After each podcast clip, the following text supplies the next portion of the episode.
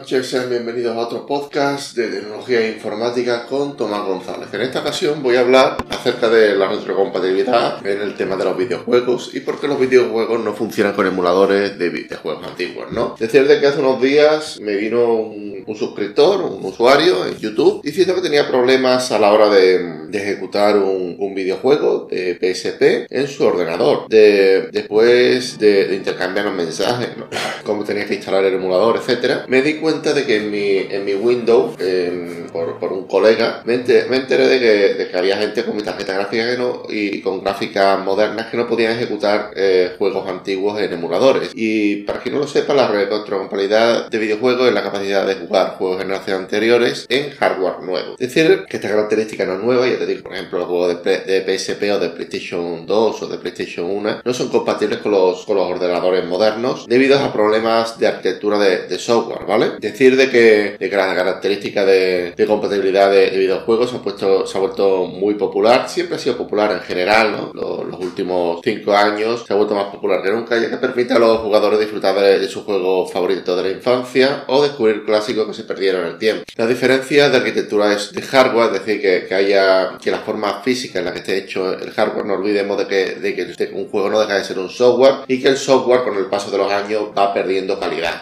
es, es, de destacar de que el software ni se rompe ni se deteriora, pero sí que con el tiempo va perdiendo calidad. Los nuevos, los nuevos, las nuevas arquitecturas no ejecutan bien los nuevos, los nuevos software y esto es algo que hay que tener claro, ¿vale? Digamos, la, arquitectura es la forma en la que se organiza y comunica el hardware de, una, de, un ordenador o de un sistema informático. Eh, con el tiempo la arquitectura de hardware evoluciona de manera significativa. Las consolas más antiguas, como la Super NES, utilizaban arquitectura de software muy diferente a las, a las modernas, como la Xbox Series X o la PlayStation 5. Esta, esta diferencia en arquitectura puede dificultar, o por qué no decir, imposibilitar la, la compatibilidad con, con, versiones anteriores. Y si, si, existen, si existen formas de hacerlo, digamos, de dedicarle mucho tiempo, mucho esfuerzo, ya que los, las nuevas gráficas no tienen nada que ver con las, con las que había en su época. Los sistemas eh, eh, operativos modernos también evolucionan con el tiempo. Las consolas de videojuegos más antiguas utilizaban sistemas operativos muy diferentes a los sistemas operativos modernos. Esta diferencia es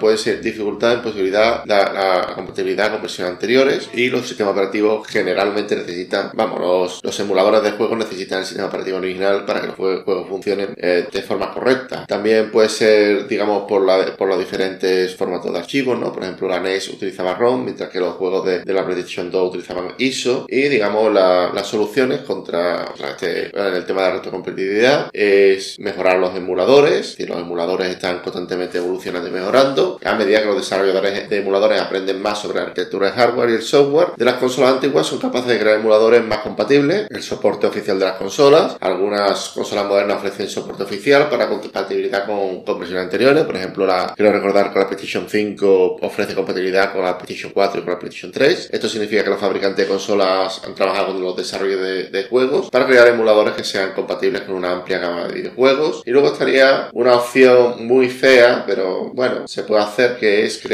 remasterizaciones y, remakes, es decir, rehacer juegos, juegos antiguos de cero eh, para plataformas modernas. Esto es algo que, bueno, en alguna otra ocasión lo se ha hecho y ha funcionado. Pues nada, muchas gracias por escuchar este podcast, espero que os haya gustado, que os haya entretenido y sin más me despido. Un saludo hasta la próxima. Chao.